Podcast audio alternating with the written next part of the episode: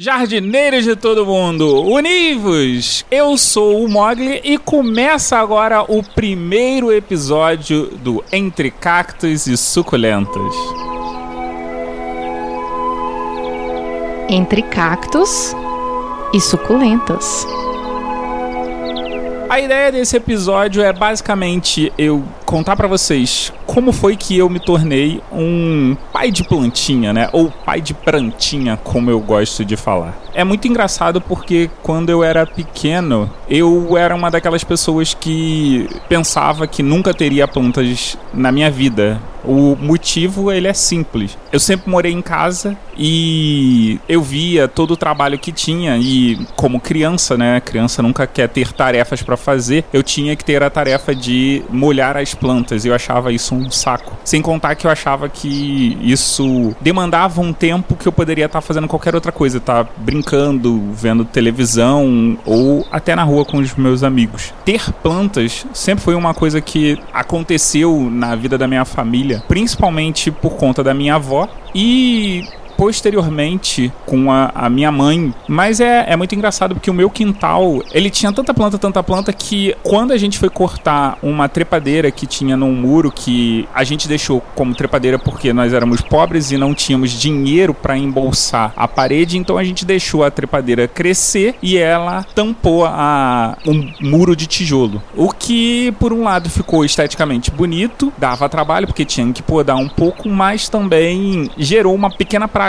porque quando você molha a trepadeira, né, quando você molha qualquer planta, aquilo ali fica úmido e automaticamente o tijolo puxa essa umidade. Quando a gente foi derrubar essa trepadeira, a gente descobriu que o muro ele estava praticamente podre, que também para mim gerou um, um outro trauma que era, nossa, plantas podem causar danos. Eu também tive parreira em casa e era um problema porque a parreira você precisa controlar. Parreira, para quem não sabe, é a planta que dá uva. Com caroço ou sem caroço, fãs de uva Thompson, estamos aí. Então, você tem sempre que estar tá, é, podando. E na década de 90, todo mundo tinha em casa a famosa samambaia que eu acabei herdando quando a minha avó morreu, que é hoje em dia eu faço questão de tratar e cuidar. E aí você pode virar e me perguntar assim, Mogli, como é que você de eu não quero ter plantas virou uma pessoa que resolveu fazer um podcast sobre plantas? Então, se você me conhece do Big Tree, provavelmente você não faz noção de qual é a minha profissão. Mas, se você me conhece do Galera do Hall, você tem certeza que a minha profissão, além de editor de podcast, é professor. E foi num belo dia dos professores que começou a mudar a minha relação com plantas. Por quê? Dia dos professores existe um certo consenso que você vai ganhar ou mensagenzinhas bonitinhas ou material escolar para o trabalho. E a minha diretora, numa tentativa de fazer alguma coisa diferente, resolveu, além de fazer um lanche para os professores, dar mudinhas de cactos para todos os professores. Era uma coisa simples, era uma coisa prática de lidar. Você não teria que ter o trabalho de estar tá sempre olhando ali, sempre estar tá regando. E vida de professor é uma vida corrida. Eu ganhei, mas eu ganhei com aquela indiferença assim de putz, cara, uma planta com todo aquele sarcasmo de uma pessoa que odeia algo e ganha exatamente esse objeto. Quando eu cheguei em casa, eu peguei o cacto e a minha reação foi: aonde eu coloco isso? Olhei para minha mesa de trabalho e coloquei ele lá. A tarefa que me foi passada é regar com uma colher de sopa uma vez na semana. Talvez eu mate esse cacto, porque provavelmente eu vou esquecer meses. Mas vamos ver no que dá. E foi aí que eu não ligando muito, lembrando de vez em quando, semana assim eu regava, aí passava duas semanas sem regar, ia lá regava. Acabou que o ano se passou e eu acabei não matando o cacto. Justamente no final desse ano, eu tive a oportunidade de ir morar em Niterói. Eu trabalho em Bangu e trabalho em Rio Bonito e eu ia morar em Niterói, que era o meio do caminho dos dois lugares. E aí eu me mudei para Niterói e aproveitei e levei o cacto, porque eu tinha uma varanda e nessa varanda tinha uma boa incidência de luz solar. O que para quem não entende nada, fala assim, olha, cactos vivem no deserto, deserto tem muito sol, então deve ser uma coisa boa. Vou deixar aqui, só tem que fazer o quê? Molhar uma vez por semana quando eu chegar aqui, porque eu acabava ficando nessa divisão de dois locais de trabalho. Metade da semana eu morava em Niterói e metade da semana eu morava com os meus pais. E aí acabou que eu comecei a cuidar do cacto que eu chamava de Mario. E toda vez que eu chegava, eu fazia qualquer coisa, mas a primeira coisa era olhar como o Mario estava e regar ele. Depois eu organizava todas as minhas coisas. Quando você começa a ver que tem uma planta que está vingando, que ela está se dando bem, você começa a ter a pequena ideia de: e se eu tiver a minha horta e não tiver que perder tempo comprando salsa e cebolinha? E aí, o que, que eu fiz? Eu comecei a pesquisar sobre isso. Teoricamente é muito fácil, é só você pega as raízes, finca e deixa lá brotando na sua horta. Mas existe todo um sistema complexo de rega que fez com que eu fracassasse pelo menos aí umas duas vezes em salsa e cebolinha. Eu até brinco e brincava que cacto 1 eu tava aprovado, mas salsa e cebolinha eu tava sendo reprovado fortemente. Eu ia no mercado em que tinha a parte de plantas. Então eu acabei passando pela parte justamente que tinham as suculentas. E eu olhei e eu falei assim: nossa, suculentas. Eu lembro que cactos e suculentas possuem alguma relação. Vou comprar, já que eu já passei em cacto 1, vamos ver se eu passo em cacto 2 e suculentas 1. Porque eu comprei um cacto e comprei duas suculentas. Nesse processo de ter os cactos e as suculentas, eu comecei a cuidar deles e ver que eles estavam crescendo, vingando.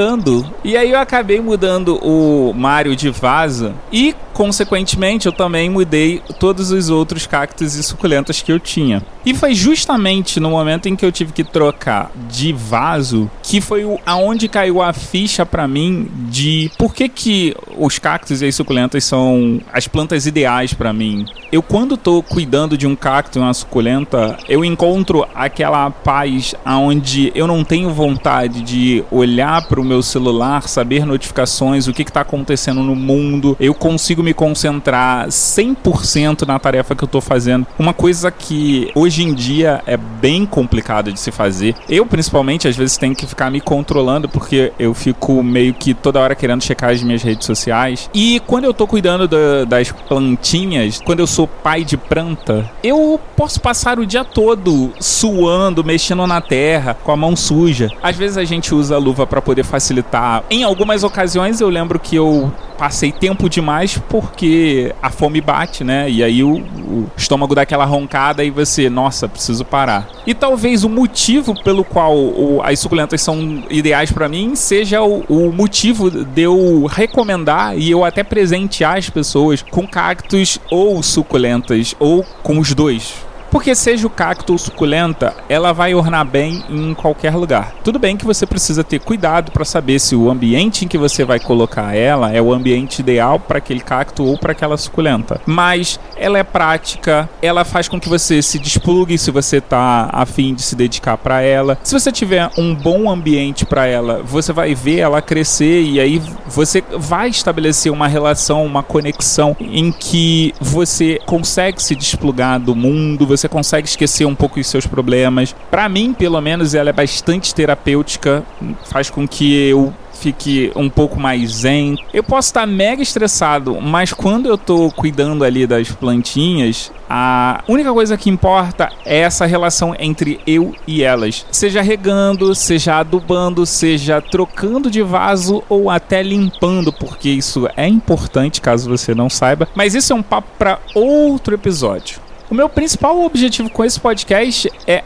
aprofundar o que eu já sei e passar o pouco que eu sei pra galera que às vezes vem tirar uma dúvida comigo ou às vezes tem uma dúvida sobre o que fazer com determinado cacto, determinado suculenta. Às vezes você tá colocando o seu cacto a sua suculenta num ambiente errado, para tirar dúvidas principalmente e compartilhar com vocês as minhas experiências. E se você tá ouvindo esse podcast aqui e tem uma dúvida, mas mas você é tímido ou não quer que as pessoas saibam que você tem essa dúvida, faz o seguinte: entra em curioscat.me barra cacto e suculenta e deixa lá qualquer dúvida que você tenha sobre como cultivar o seu cacto e sua suculenta. Lembrando, qualquer dúvida é válida, então esquece esse lance de ai não, essa minha pergunta pode ser idiota. Não, cara A sua dúvida pode ser a dúvida minha ou de qualquer outra pessoa que esteja ouvindo esse episódio. E esse foi o primeiro Entre Cactos e Suculentos. Espero que você tenha curtido esse programa. Com a edição minha mesmo, eu deixo aqui um forte abraço. E lembrando, você pode ouvir o Entre Cactos e Suculentas em qualquer agregador de podcast da sua preferência, além de Deezer, iTunes, Google Podcast e Spotify. Agora, caso você seja aquele ouvinte maroto que quer me dar um page view, é só você entrar em Entre Cactos e Suculentas, tudo junto.com.br. É só entre cactos e suculentas.com.br. Não tem o tudo junto escrito, não, tá, pessoal? Agora, tô indo lá que eu tenho que cuidar de mais plantinhas aí. Abraço, fui.